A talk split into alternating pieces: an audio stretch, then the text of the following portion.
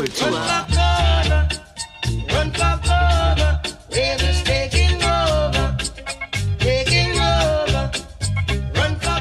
Hallo und Herzlich willkommen zu 1000 Jahre Pop- Popkultur. Popkultur. Heute mit dem Thema Run for Cover. Ja, wir runnen immer noch vor, Genau, wir runnen die immer Kunst noch des vor Cover. Kopierens. Genau, Ja, wir sind im zweiten Teil unserer Cover-Episode genau. angekommen.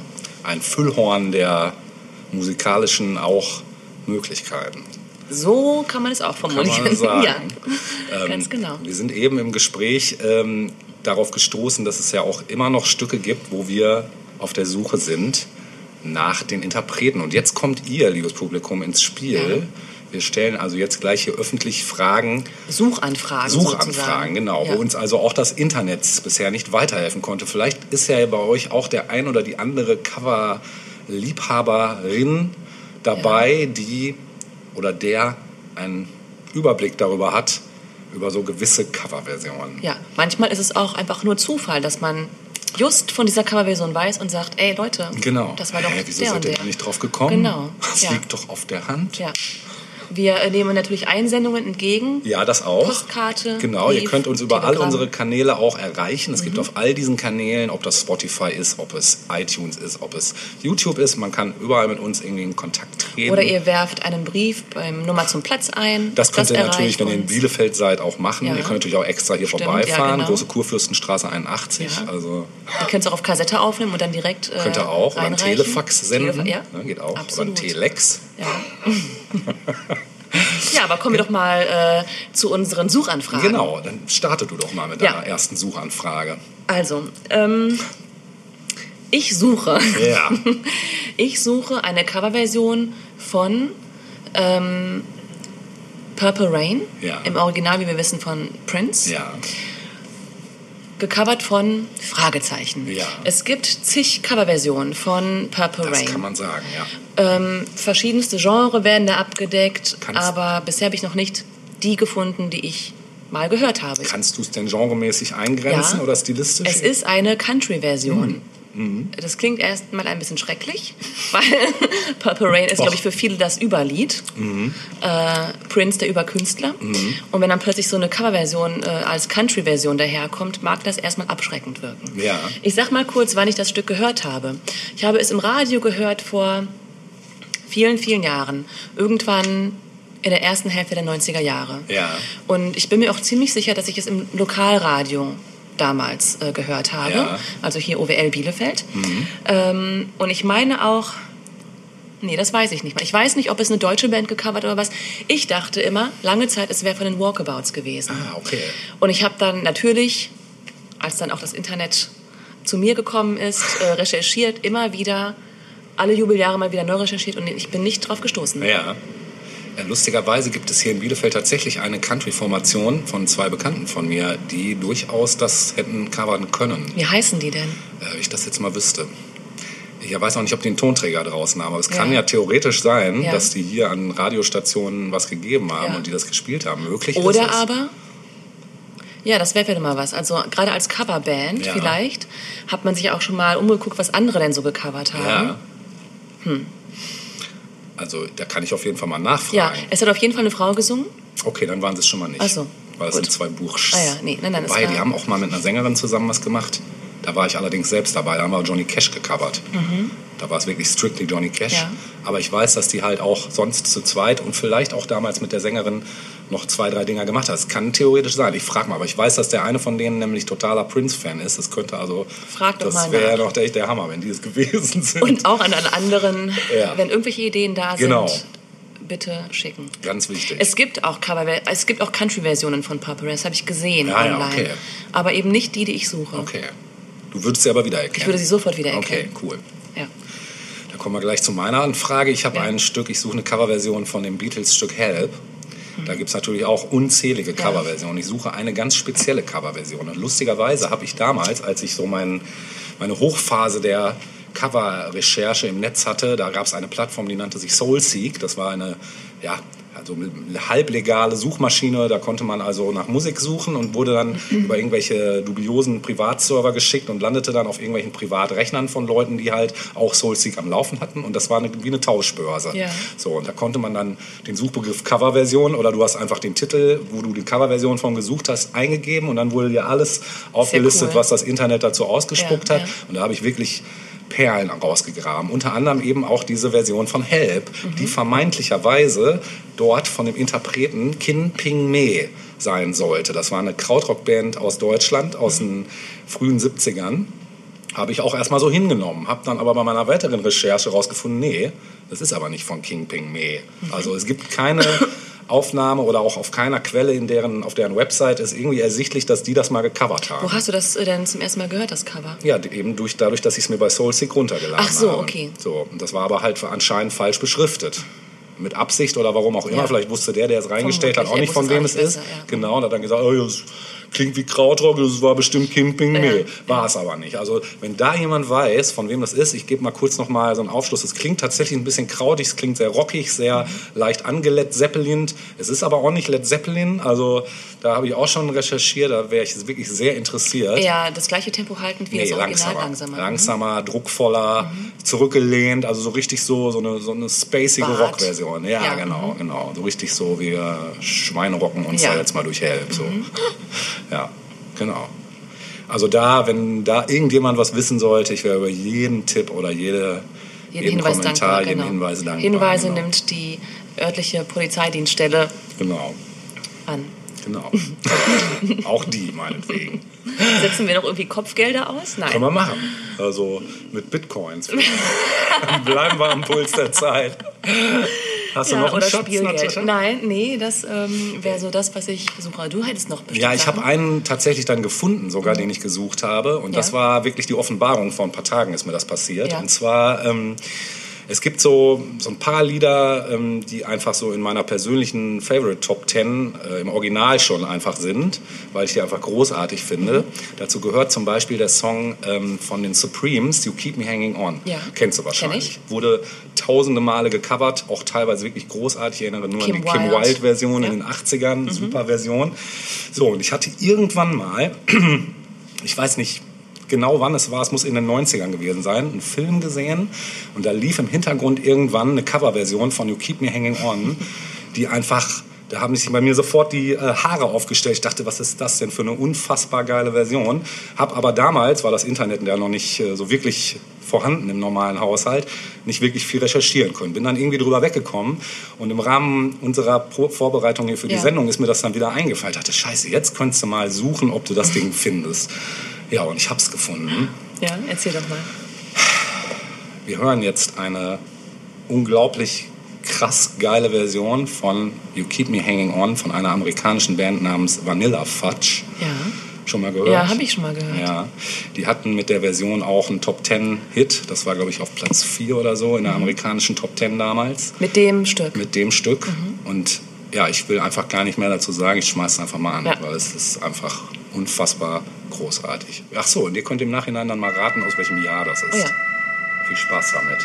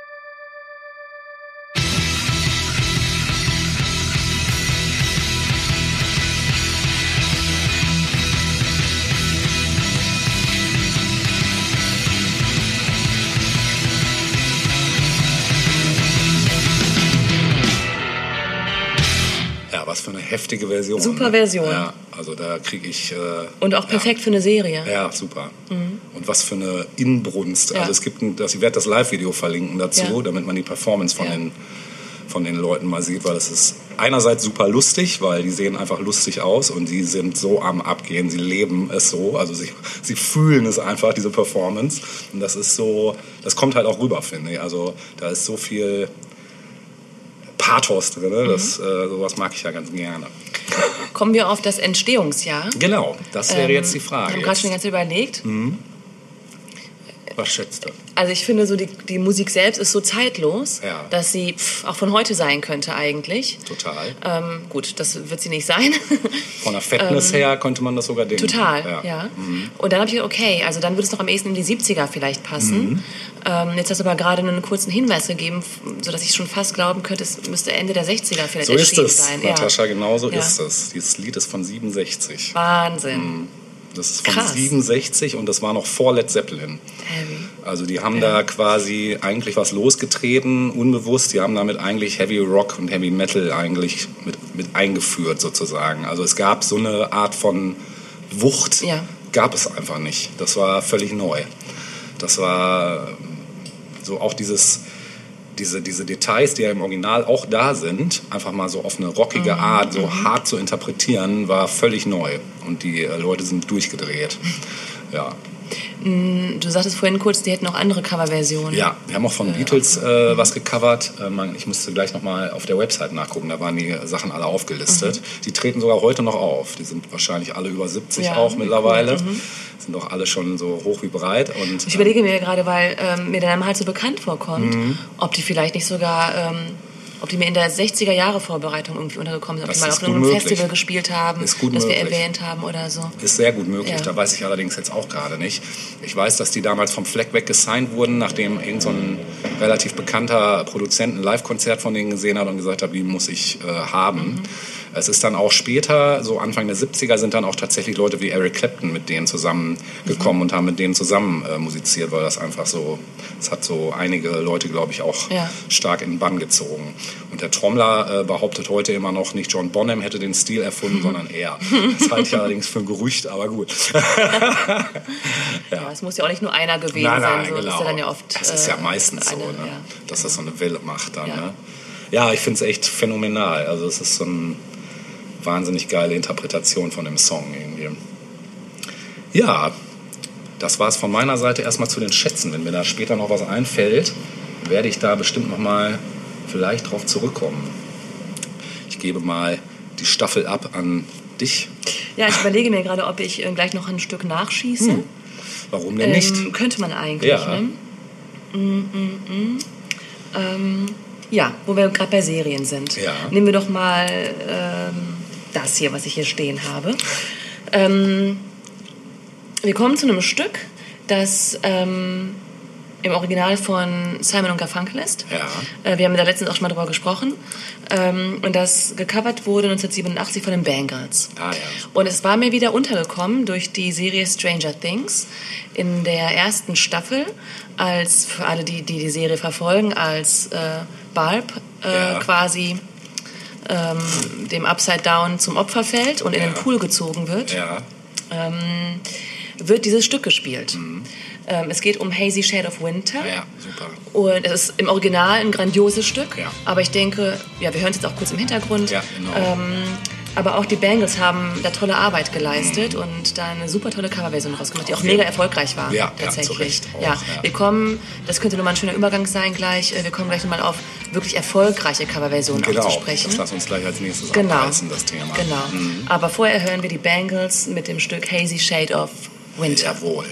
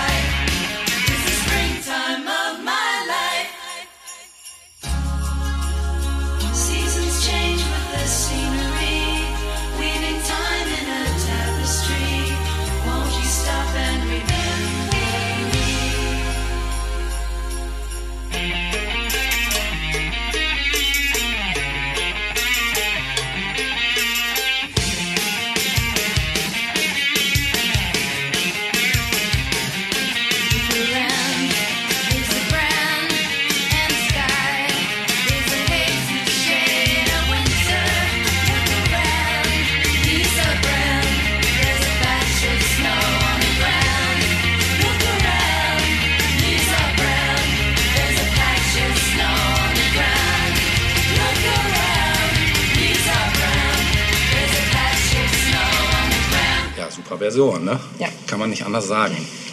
Haben sie genailt, das Feeling. Ja. Ja, und da sind wir auch gleich beim richtigen Thema, nämlich mit den erfolgreichsten Coverversionen der Geschichte, Mhm. wo also die äh, Coverversionen erfolgreicher waren als die Originale. Und da bin ich teilweise wirklich auf interessante Dinge gestoßen, die mir so auch nicht klar waren, weil ich natürlich auch dann davon ausgegangen war, dass die Coverversion das, Das Original, Original ist. mhm. Genau. Da fange ich mal gleich mit einem ganz bekannten Ding an, nämlich Girls Just Wanna Have Fun von Cindy Lauper, Auch was Cover? also eine Coverversion ist, Krass. ja. Tatsächlich eine Coverversion im Original von Robert Hazard aus dem Jahre 1979. Wir hören da mal kurz rein. Ja.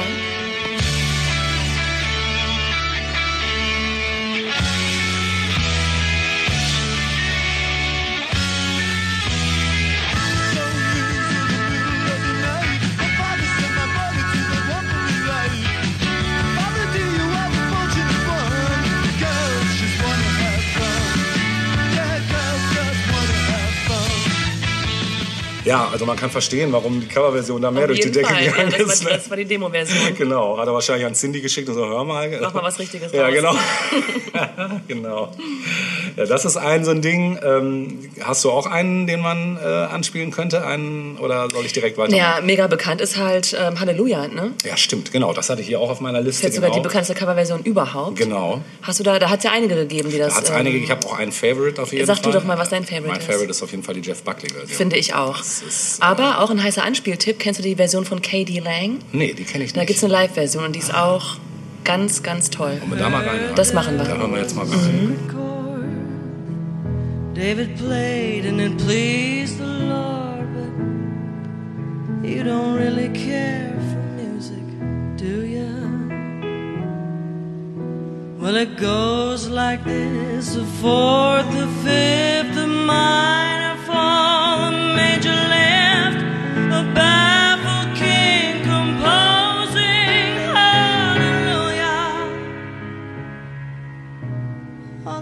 eine sehr schöne Version. Die kannte ich tatsächlich nicht.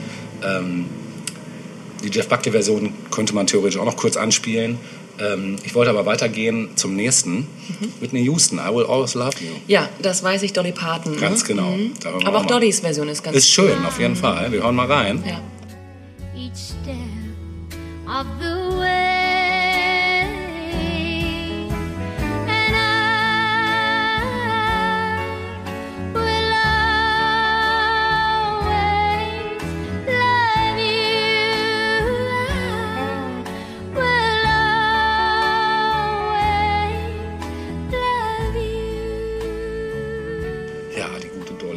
Mhm. Ja, schön. Country-Ballade. Mit ihrem Drei-Wetter-Turm. ja, dann noch ein Ding, was ich tatsächlich auch nicht wusste. UB40, Red Red Wine. Im Original von Neil Diamond. Mhm, Ach. Aus dem Jahre 1967, ja. Wir hören auch da mal Ja. kurz rein. wine go to my head make me forget that I still need her so red red wine Auch so ein Ding, was ich erst viele, viele Jahre später äh, rausgefunden habe. Das ist auch eine Coverversion des Tainted Love von Soft Cell.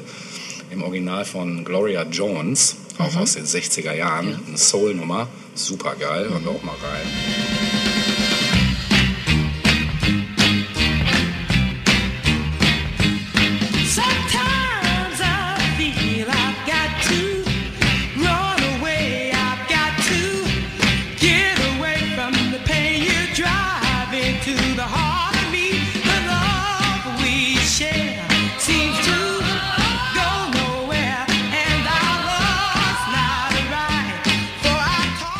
Jetzt noch was äh, ganz Unfassbares. Bang Bang von Nancy Sinatra.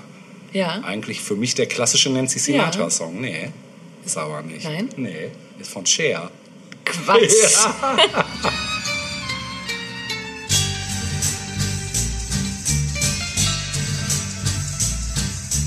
I was five and he was six. We rode on horses made of sticks.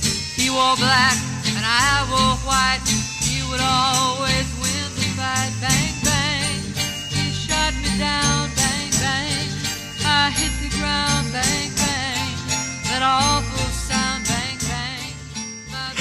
Ja.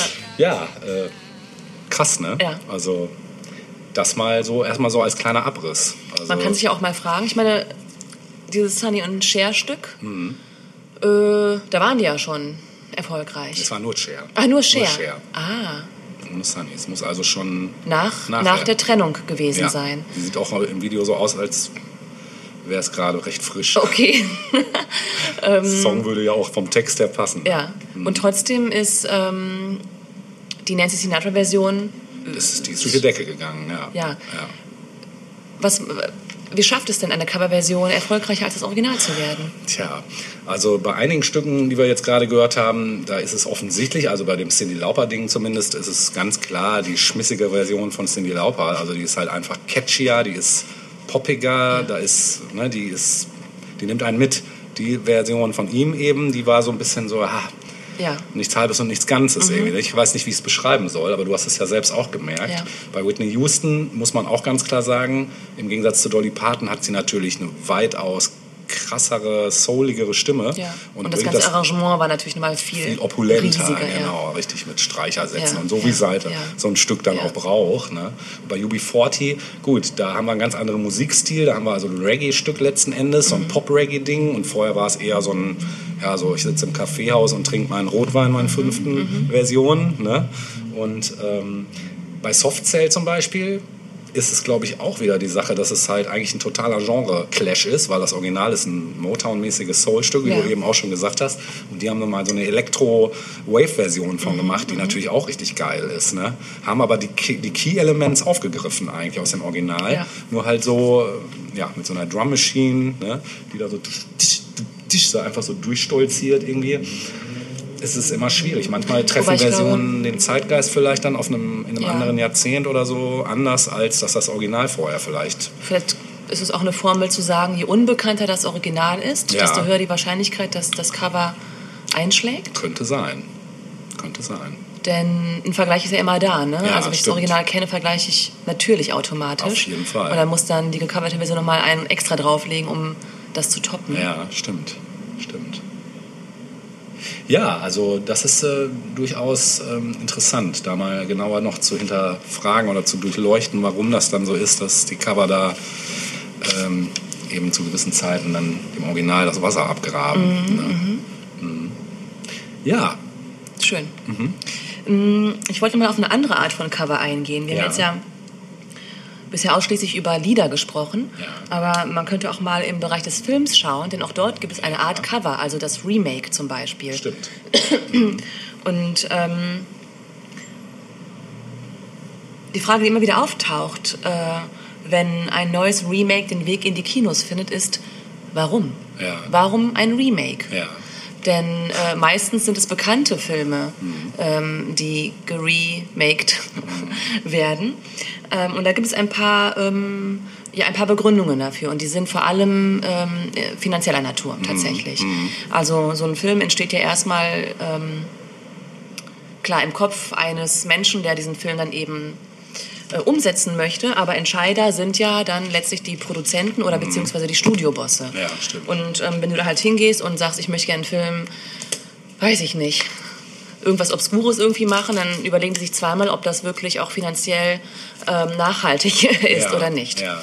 Kommt aber jemand an und sagt, äh, ich würde gerne mh, Godzilla zum Beispiel, ein Remake von Godzilla machen Wo es ja einige gab. äh, ja. wo es einige von gab, genau. Dann äh, setzen sich die Leute hin und sagen, ja, könnte, könnte hinhauen, denn äh, das Original war erfolgreich. Ähm, das ist eine Figur, die ist mega bekannt. Ähm, das heißt, wir müssen auch die Werbetrommeln nicht wirklich völlig neu erfinden für diesen Film. Ähm, sodass dann auch das kalkulierte Risiko unter Umständen geringer ist als bei einem völlig unbekannten Stoff. Ja, kommt ja gerade bei sowas wie Godzilla auch noch dazu, dass sich die Tricktechnik natürlich auch immer weiterentwickelt. Das heißt, heute sind ganz andere Sachen tricktechnisch möglich, als es vielleicht in 60er oder Genau. 70er Jahren der Fall war. Du kannst sowas halt komplett neu aufbauen und inszenieren. Genau. Ne? Mhm. Genau. Und ähm, klar, es muss ein Drehbuch geschrieben werden, aber so das Grundkonzept, das Gerüst ist eben bekannt. Also auch da wird an Kohle gespart. Ähm, naja, und vor allem, und das, was du gerade schon gesagt hast, geht so ein bisschen in diese Richtung, ähm, es weckt eben auch die Neu Neugier beim Publikum. Ne, das weiß man eben. Also bei einem völlig unbekannten Stoff musst du erst großartig ähm, Neugier schaffen äh, beim ja. Publikum. Wenn du jetzt aber sagst, Godzilla wird neu aufgelegt und zwar mit super duper Technik, dann ähm, steigert das natürlich auch ähm, das Interesse des Publikums, weil man sich fragt, wie ist es wohl jetzt dieses Mal? Ne? Und ähm, Gleichzeitig gibt es natürlich aber auch oftmals, oder ganz viele Filme sind aber auch Flops geworden. Also da gibt es auch eine ganze Liste an Remakes, Ja, die einfach Recht auch, gefloppt ja. sind. Ja, ja, absolut zu Recht. So, darf ich einen nennen? Ja, Äh, zum absolut. Beispiel Die Zeitmaschine. Ah ja, einer deiner Lieblingsfilme, glaube ich Das auch, Original, oder? ja. Genau. Mhm, Das, äh, das neue Ding habe ich mir noch nicht mal bis zum Ende angeguckt, Ja. weil einfach schon relativ schnell klar war, hm, okay, kommt um Längen nicht Ja. an das an Original dran. Ja. Ne? Es gab aber auch Remakes, die ähm, tatsächlich gut waren oder zumindest vielleicht nicht das Original, naja, das gleiche, wie soll ich sagen, die es einfach auf eine andere Art, auf eine andere Art und Weise interpretiert haben, wo es dann wieder auch interessant war, wo es auch gut war. Mhm. Ne? Aber es gibt halt ganz oft bei vielen Remakes habe ich immer so das Gefühl, ja, es muss jetzt noch mal einer hier drauf gesetzt werden und da muss noch mal krasser und dieses immer höher, schneller, weiter fetter, das ist auch so ein Phänomen der letzten Jahre, finde ich. Gerade was bei Filmremakes so ist, weil CGI halt mittlerweile boomt wie Sau, da geht halt alles. Mhm. Und dann wird immer geguckt, wie kann man da jetzt noch möglichst viel zusätzlich äh, ja, per Computer animieren und so. Ne? Klar, manche Filme sind natürlich dadurch auch erst möglich geworden, wie zum Beispiel jetzt die ganzen Avengers-Dinger, die Ja. wären vor zehn Jahren so in der Form noch nicht das möglich geht nämlich in eine gleiche Richtung. Mhm. Also, dass man beispielsweise gar nicht unbedingt einen bereits bestehenden Film als Vorlage nimmt, sondern zum Beispiel einen Comic. Ein Comic, ja. Und wenn wir uns die letzten zehn Jahre angucken und die Entwicklung des Kinos, dann war das ähm, das Genre, was, äh, glaube ich, den meisten Umsatz gemacht hat, oder? Also Ja, ja, alle möglichen. Comic-Verfilmungen. Wir hatten übrigens gerade akustisch auch das Remake des obligatorischen Genau. Krankenwagens, der jedes Mal vorbeifährt, extra für uns. Ja, genau. Jedes Mal ist er ein bisschen cooler. Ja, findest du? Nee. Ja, ähm, ich finde, was auch noch ein gutes Beispiel ist für einen Remake, das nicht hätte, also es gibt einige Remakes, die nicht hätten sein müssen, aber Ja. gerade wo du sagst, dass dann gerade mit neuester Technik auch nicht gespart wurde und das gerade vielleicht dann auch irgendwie den Reiz genommen hat, Mhm. Ja, ja, genau. äh, ist King Kong. Ja, absolut. King Kong, äh, King Kong und die weiße Frau ein Überklassiker. Ja, definitiv. ähm, und dann das Remake, ich habe es nicht gesehen, ich habe da nur einen Trailer von gesehen, dachte, hm, Meinst du jetzt das ganz aktuelle, das letzte? das vor zwei, drei Jahren, Ja, glaube ich, ja. oder so rauskam. Ja, ne? ich mir auch nicht angeguckt. Also ich fand, es gab ja schon von dem Schwarz-Weißen schon relativ Ja, das äh, nicht allzu ferner Zeit Ja. eine Neuversion und die war Ja. ja richtig großartig. Ja, ja. Und ich glaube, also weiß ich nicht, ob das dann so ein auf, HD geleckter, aufgepumpter CGI-Film dann ein, ne, gerade Einfangen das, kann, ja, genau, genau. gerade diese Animation mit den Puppen und so, das hatte ja, Ja. alles seinen Charme. Auch, Ja, und King ne? Kong hatte ja auch Seele, darum Genau, ging es ja eigentlich. genau. Ne? Und war nicht so eine Kampfmaschine. Genau, genau, Ja. richtig. Ja, das wird dann immer noch so aufgeblasen. Ja. Mit, ja, genau. Hulk. Hulk, ja, auch ein super Beispiel. Ja, ich fand die Serie interessanterweise total toll als Ja, ich Kind. super. ich weiß nicht warum, aber ähm, Hulk dann, war auch so menschlich. genau. Und dann gab es dann ja auch vor einigen Jahren die Hollywood-Version als Film. Ähm, das war auch mega aufgeblasen. Mhm. Zwei sogar. Zwei? Es gab eine mit Edward Norton in der Hauptrolle. Den habe ich zum Beispiel auch nicht ganz gesehen, weil Ja. ich den scheiße fand. Und die andere Version davor, die, ich weiß nicht, wie der Schauspieler hieß, Mhm. der auch jetzt bei den Avengers Hulk spielt, der, ähm, die war eigentlich ganz gut. Also konnte man gut gucken. Okay. War nah am Comic, sag ich mal so. Ja, okay. Mhm. Dann hat es ähm, tatsächlich auch erfolgreiche Remakes gegeben. Ja. Also Karate Kid beispielsweise. Da waren wir jetzt vielleicht nicht unbedingt die Zielgruppe, als es vor knapp zehn Jahren nochmal aufgelegt wurde. Mit Jaden Smith, dem Sohn Ach von ja, Will Smith in der stimmt. Hauptrolle. Stimmt, das Ähm, und das war 2010. gesehen. Ja. Und das hat weltweit 359 Millionen Dollar eingespielt. Oh, okay. Also ein fetter Erfolg. Ja. Und ganz aktuell Star is Born. Ah, War ja letztes Jahr erneut, ich glaube, es war die insgesamt vierte Okay. Verfilmung, meine Das ich. wusste ich auch nicht. Äh, mega erfolgreich. Ja. Ähm, hat 36 Millionen in den USA und 434 Millionen weltweit Ja. eingespielt, Dollar. Also auch ein mega, hatte ich auch gar nicht so auf dem Schirm. Ja. Ich hätte jetzt nicht gedacht, dass das so erfolgreich Nee, war. hätte ich auch nicht gedacht. Ähm, aber war ja auch bei Filmen oder bei Preisverleihungen ganz weit vorne und so Ja. weiter. Ne? Also ein paar Sachen gibt es dann doch, die ähm, doch noch dann irgendwie das Original getoppt haben, was Erfolg betrifft. Mhm. Und dann war Hollywood auch immer stark dabei, ausländische Filme, also für Hollywood ausländische Ja. Filme ähm, Gerade so zu die covern. aus dem asiatischen Bereich. Genau, Godzilla hätten wir da noch Ja. mal. Ähm, aber sowas wie, ähm, hatte mir jetzt hier noch notiert, Drei Männer und ein Baby. ja, da lachen wir jetzt, aber das, äh, also das Cover, das Remake war mega erfolgreich, das amerikanische, im Original ja französisch gewesen. Mhm. Stimmt, ja. Oder Vanilla Sky mit Tom Cruise und... Echt, das war auch? Es war ein spanisches Remake, Ah, okay. also spanisches Original, Ja. der Hollywood Remake. Ähm, The Departed, Ja. ähm, wusste ich nicht, aber ich glaube, das war auch aus dem asiatischen Raum, glaube ich, im Ah. Original. Aus dem Asiatischen fallen mir noch ganz viele ein. The Ring zum The Beispiel. Ring habe ich ja auch nochmal Ja, notiert. Und ähm, woran ich mich noch gut erinnern kann, Nightwatch, Nightwache. Ja, stimmt. stimmt. Das war ja, glaube ich, eine Dänisch, Ja. ein dänisches Original. Ja. Es war ein super Film, Super Film. mega gruselig und Ja. richtig gut gemacht. Ja. Und wenig später hat sich dann Hollywood des Themas angenommen, auch mehr oder weniger eins zu eins. Und Ja. das, ich glaube, es ist gefloppt. Ja, ja, also zu Recht. Äh, zu Recht. Ja, war, kam um Längen nicht dran. Das ist leider auch bei vielen von den asiatischen Dingern so. Bei The Ring ist es auch so. Das Original, das ist einfach nicht zu toppen. Ja. Auch The Grudge, also diese Horrorfilme, gerade wenn die aus dem asiatischen Bereich kommen, haben die immer so eine ganz spezielle Bildsprache, so eine Ästhetik, die kann man irgendwie nicht, also ich, die kriegt auch Hollywood nicht hin. Also das ist halt einfach, das, das haben die einfach drauf. Mhm. Ja. Und das finde ich schwierig. Ne? Aber auch das hat wieder finanzielle Hintergründe. Ne? Ja, ja. Also, ähm, dass ähm, wenn ein Film in Japan gedreht wurde, das nicht unbedingt den Weg nach Hollywood, nach Amerika, nach Europa gefunden hat. Wenn man aber weiß, es war dort ein Erfolg, dann ist es ein relativ einfaches Rezept, das zu Mhm. Ja, übernehmen und nochmal einen großen Reibach zu machen. Ja, klar, ja. Bei Spielen gibt es das übrigens auch. Habe ich ja vorhin schon mal erzählt. Jetzt aktuell gibt es demnächst nächstes Jahr ein Spiel, was mir sehr am Herzen liegt, was eigentlich von 97 ist, was jetzt eben auf die Neuzeit gepimpt wurde und wo alle am Anfang schon so dachten, oh, einerseits freuen sich alle voll, die das damals gespielt haben, weil es halt auch so ein Teil der Jugend war oder der Kindheit und ähm, Jetzt hat man tatsächlich gerade vor kurzem neue Ausschnitte gesehen von der neuen Version. Es sieht einfach fantastisch aus und es haben auch wohl schon welche angetestet auf dieser Spielemesse und sagen alle, also man kann sich wohl darauf freuen, es wird wohl der Hammer. Und ja, da kann ich es auch verstehen, weil wenn du ein Spiel nimmst, was tatsächlich aus den 90ern ist, was damals ein Gassenhauer war, was natürlich grafisch und überhaupt Ja, es basiert nicht, auf Technik. Genau, genau, wo es- was einfach an seine Grenzen damals stieß, was aber jetzt äh, erst so richtig die Atmosphäre letzten Endes da rausgekitzelt Ja. bekommt, dann das ist dann wieder spannend. Ne? Mhm. Witzig. Weißt du was, bevor ich auf ein Beispiel, auf ein Filmbeispiel äh, kommen möchte, ein ganz konkretes, würde ich gerne mal kurz Musik dazwischen Ja, schieben, weil wir sind ja in ja. der Cover-Episode. Und ich schaue noch mal schnell. Ähm, nimm, nimm, nimm. Ja, ähm, ich würde gerne ähm, ein Stück spielen. Äh, Das Original war von 1987 Ja.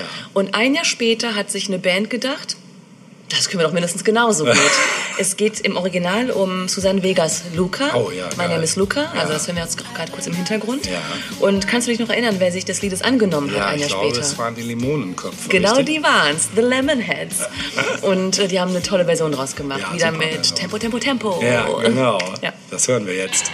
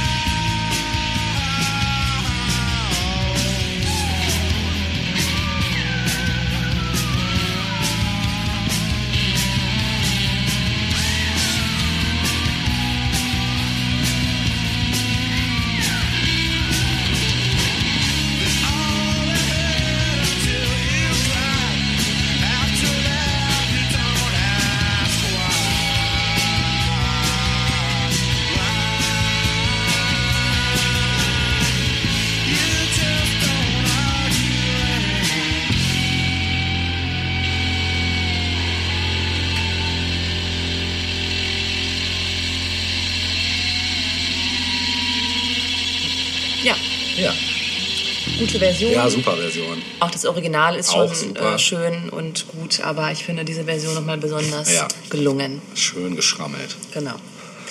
Ja, ähm, ich würde, wie gesagt, mal schnell äh, oder kurz beim Thema Film bleiben Ja. wollen und ein Original und ein Remake gegenüberstellen. Ja. Ähm, und beide waren erfolgreich und beide sind bis heute Klassiker tatsächlich. Ja. Ähm, und zwar möchte ich sprechen über das Original The Philadelphia Story. Ah, ja. Ähm, also die Nacht vor der Hochzeit im Deutschen. Ja. Und äh, das Remake High Society, beziehungsweise die oberen 10.000 im Deutschen.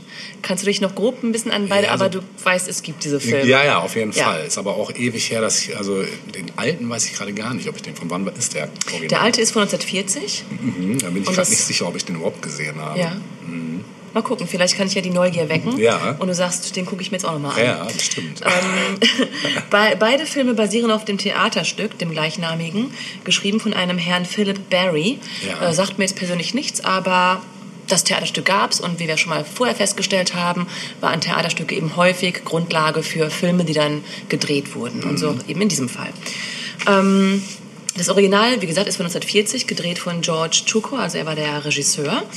Äh, Und in den Hauptrollen hatten wir damals Catherine Hepburn, Cary Grant und James Stewart. Geil.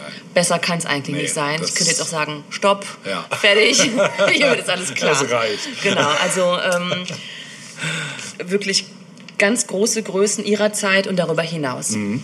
Ähm, aber auch das Remake von 1956 ähm, hat nicht gespart mit großen Namen. Da hatten wir dann als weibliche Hauptrolle Grace Kelly. Das war ihre äh, letzte große Rolle, bevor sie dann äh, Grazia Patricia von Monaco wurde. Denn äh, die ist dann ja Prinzessin geworden, kurz danach. Stimmt. Ich Ähm, schmeiß alles hin, ich werde Prinzessin. Ja, ich glaube, so ähnlich war das. war das, ich setze ja. mich jetzt zur Ruhe. ja. Äh, Bing Crosby spielte noch mit und Frank Sinatra. Ah, geil. Und noch ein paar andere Rollen natürlich. Ne? Aber das waren so die Hauptdarsteller. Und ähm, im Grunde genommen haben wir da auch schon ähm, einen wichtigen Punkt, warum bis heute eigentlich tatsächlich das Original auch den höheren Stellenwert genießt. Wie gesagt, beide Filme waren überaus erfolgreich. Beide, Filme sind, beide Filme sind bis heute gern gesehene Filme. Also man kann da schwer sagen, das ist besser als das andere, aber aus unterschiedlichen Gründen kann man sich beide Filme immer noch gut angucken. Und im Original ist es eben so, wie ich gerade schon gesagt habe, die Schauspieler sind einfach Bombe. Also du brauchst da nicht viel mehr als diese drei Leute und Ja, die schmeißen den Laden. Ja, klar. ja. ähm, wohingegen die anderen Schauspieler im Remake auch allesamt gut sind, äh, aber natürlich nicht an die schauspielerischen Qualitäten der zuvor genannten drankommen. Ähm, der große Unterschied, den es gegeben hat im Remake, ist zum einen, dass Musik eine größere Rolle gespielt hat. Ah, okay. Also äh, High Society gilt auch ein bisschen als Filmmusical, wobei ich das schon fast ein bisschen sehr weit hergeholt finde. Also es äh, gibt Songs äh, in, diesem, in diesem Film, auch nicht zu knapp, würde ich sagen, aber ein klassisches Musical in, de, in dem Sinn ist es eigentlich nicht. Ja. Ähm, True Love beispielsweise war auch eine Single aus dem Film Ja. und ist dann auch in die Charts gestiegen und hat sich sehr gut äh, verkauft. Also zum einen ist es die Musik. Ähm, Cole Porter hat die Musik ähm, Ah, für High. Mhm. Society geschrieben und Louis Armstrong Oh. hat auch eine tragende, was heißt eine tragende, hat eine, eine kleine, aber doch auch wichtige Rolle in diesem Film und hat auch den Titeltrack gesungen, nämlich High Society. Ähm, vielleicht können wir den kurz im Hintergrund Ah. Ja, äh, einspielen, läuft, ja, ähm, damit ihr auch wisst, wovon ich rede. Ja. Und der andere große Unterschied zum Original ist, dass das Original in Schwarz-Weiß gedreht wurde Ah, okay. und ähm, dadurch ein bisschen, ich meine, ich mag Schwarz-Weiß-Filme, Ja. aber äh, manchmal wirken sie doch ein bisschen beengt, möchte man fast Ja, sagen. ja. Äh, ich kann das Stark kontrast, kontrastierend. Ja, und es fehlt eine gewisse Weite, Ja. äh, insbesondere wenn ich dir sage, dass das Remake in Technicolor gedreht Ja, wurde. Mhm. Das sprengt dann den kompletten äh, Kinorahmen. Alle Farben außer Glotze raus, die gehen. Genau, und auch Ja, das Kino, Setting ja, ne, kommt aber ganz anders dann irgendwie Ja. rüber. Also dann hast du da plötzlich diese ganzen Samt-Sofas und so weiter, ähm, die du halt im Original gar nicht so siehst. Ja. Ähm, ich habe gar nicht gesagt, worum es eigentlich in den beiden Filmen geht. Also die Story ist faktisch eins zu eins identisch übernommen. Ah, okay. Ähm, also es geht um die Hauptfigur, ich habe jetzt gerade ihren Namen, Tracy, Tracy Lord, glaube ich, oder so heißt Ja. sie. Ähm, ist eine junge Dame, die war bereits verheiratet, hat sich dann scheiden lassen und steht nun ähm, quasi vor ihrer nächsten Ehe mit einem Typen, der ähm, zwar ein hohes Ansehen hat, aber irgendwie doch ein bisschen schlicht rüberkommt. Und ähm, kurz vor ihrer Hochzeit meldet sich ihr Ex zu Wort. Ähm, der auch immer noch von ihrer Familie total geliebt wird und auch von ihrer kleinen Schwester. Und ähm, auch er hat sie nie vergessen können und will sich da quasi nochmal eine Chance erarbeiten, kurz vor ihrer Hochzeit. Ja. Und ähm, im Original wird er von Cary Grant gespielt, alles klar. im Remake von Bing Crosby. Ja.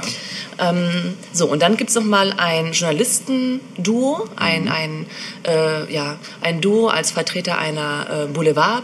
Pressezeitung, ähm, die sich eben auch aufgemacht haben in dieses Haus, ähm, wo die junge Dame eben heiraten soll, um das quasi zu covern, dieses Thema, weil es eben so eine High Society Hochzeit ist. So. Alles klar. Ja. Mhm. Und ähm, James Stewart spielt eben einen dieser Reporter im Original. Mhm. Frank Sinatra ist dann das Pendant sozusagen im Remake Okay. mhm. um das nochmal so klar zu haben. Ähm, wie gesagt, die Story, also teilweise wirklich Wort für Wort ist es dann übernommen worden.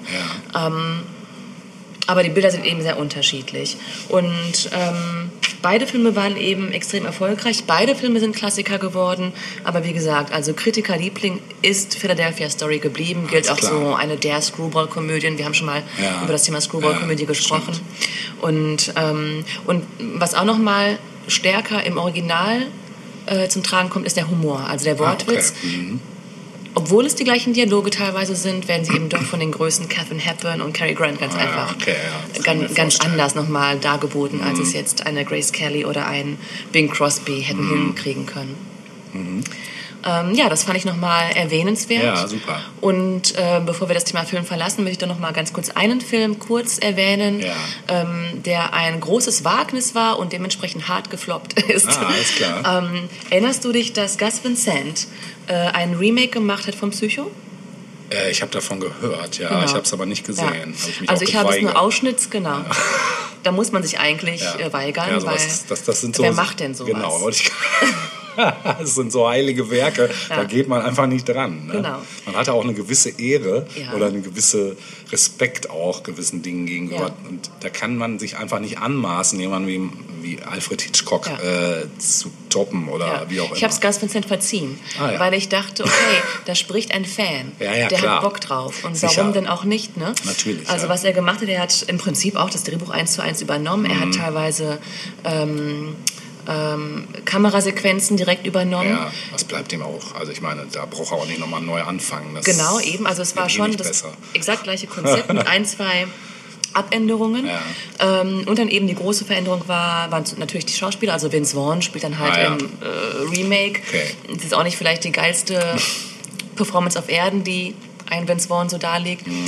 Ähm, aber der große Unterschied war eben, dass er das Remake in Film gedreht hat. Ja, äh, in Film, in Farbe, Farbe, gedreht hat. mhm. Ne?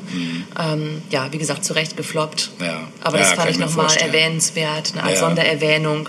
Ja. Ja, Ja, super. Das hatte ich auch nicht mehr auf dem Schirm. Ich weiß, dass das damals mal einmal durch die Presse ging und ich dann aber gesagt habe, nee, gucke ich mir nicht an. ja.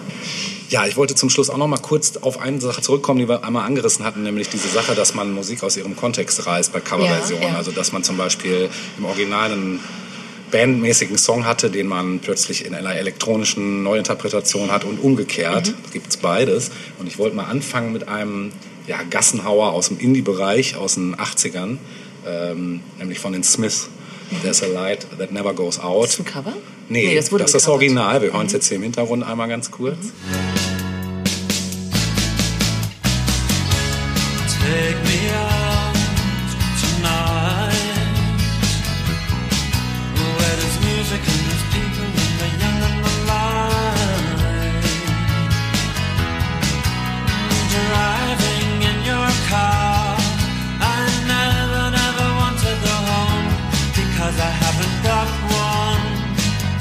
das Original von den Smiths kennt man einfach. Ne?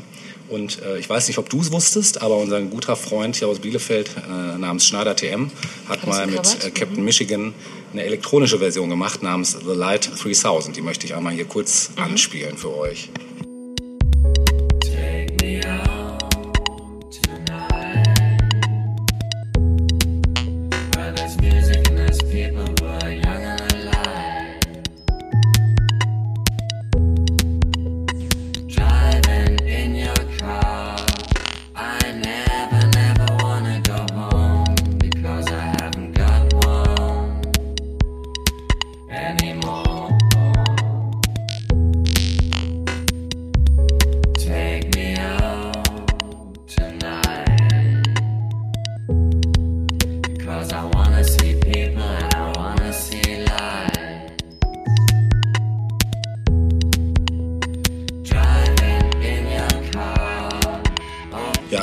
Schon gesagt, das ist nicht jedermanns Sache wahrscheinlich. Gerade die Smith-Puristen werden da wahrscheinlich auch denken, oh, Frevelei. ne? Ich fand es sehr geil, wie er es umgesetzt hat, weil es halt wirklich ein völlig komplett anderer Kontext ist. So, es klingt wirklich so wie so ein Liebeslied unter Robotern.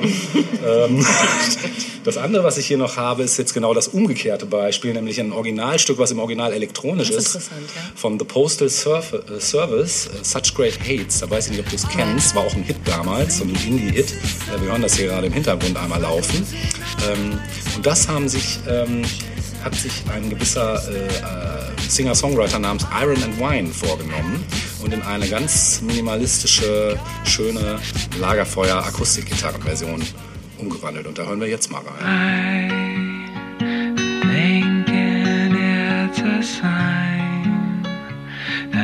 Freckles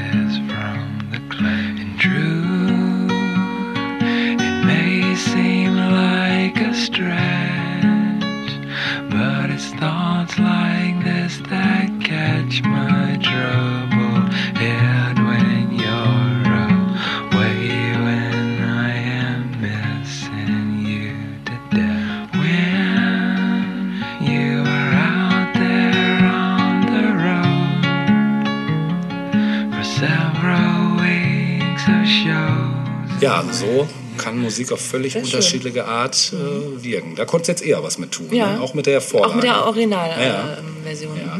Also ähm, ist auch nicht ganz so sperrig wie die Hm. Andere Geschichte. Ne? Dafür muss man Roboter sein, um das nachfühlen zu da können. muss man einfach, genau, da muss man künstliche. Intelligenz besitzen.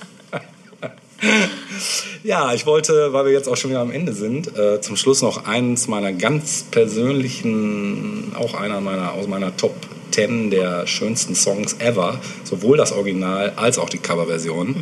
Das Original von einer Band, die man nicht so auf dem Schirm hat hier, gerade nicht in Deutschland, nämlich The Corgis. Schon mal gehört? Ich glaube nicht. Die hatten so zwei, drei Hits. Einer von denen war der, der jetzt hier im Hintergrund läuft, nämlich Everybody's Got to Learn Sometime. Kennst du hundertprozentig, ne? Äh, Und das Original ist schon einfach geil. Ende der 70er, Anfang 80 kam das raus. Super geil. Konnte, hätte auch in einem Laboom als. Ja, ich glaube, äh, wir haben es auch, meine Eltern haben es auch irgendwo auf Kassette, Ah, glaube ja. ich. Mhm. Genau, also allein das Klavier, dafür könnte ich äh, töten. Wir hören jetzt eine Neuinterpretation aus Mitte der 90er von einer damals recht fetten Dance-Formation namens Baby D. Ich weiß nicht, ob du dich noch daran erinnerst. Baby D waren unter anderem neben The Prodigy dafür verantwortlich, dass sowas wie Breakbeat und Drum and Bass sich überhaupt entwickeln konnten. Denn die hatten die ersten Charterfolge. Mhm. Die haben dieses Stück genommen, Everybody's Got to Learn Sometimes, und haben das in eine catchy Breakbeat-Dance-Version gepackt. Und die hören wir jetzt.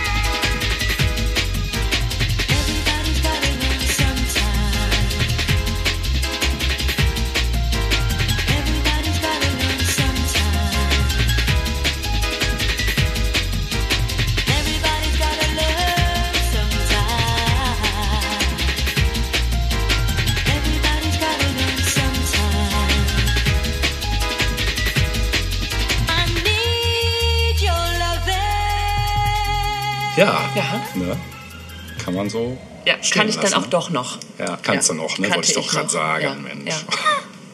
ja. Ja, wir sind, wir sind am Ende Gelände, genau. Ja. genau. Ja, wir hoffen, ihr hattet Spaß Mhm. auch, so wie wir mit den ganzen Covers. Und wie gesagt, wir haben so viele jetzt auch nicht gespielt, weil es einfach auch bei mir so eine endlose Mir fällt gerade noch ist. was ein. Ja, was denn? Du wolltest eigentlich was zum Thema Mode sagen.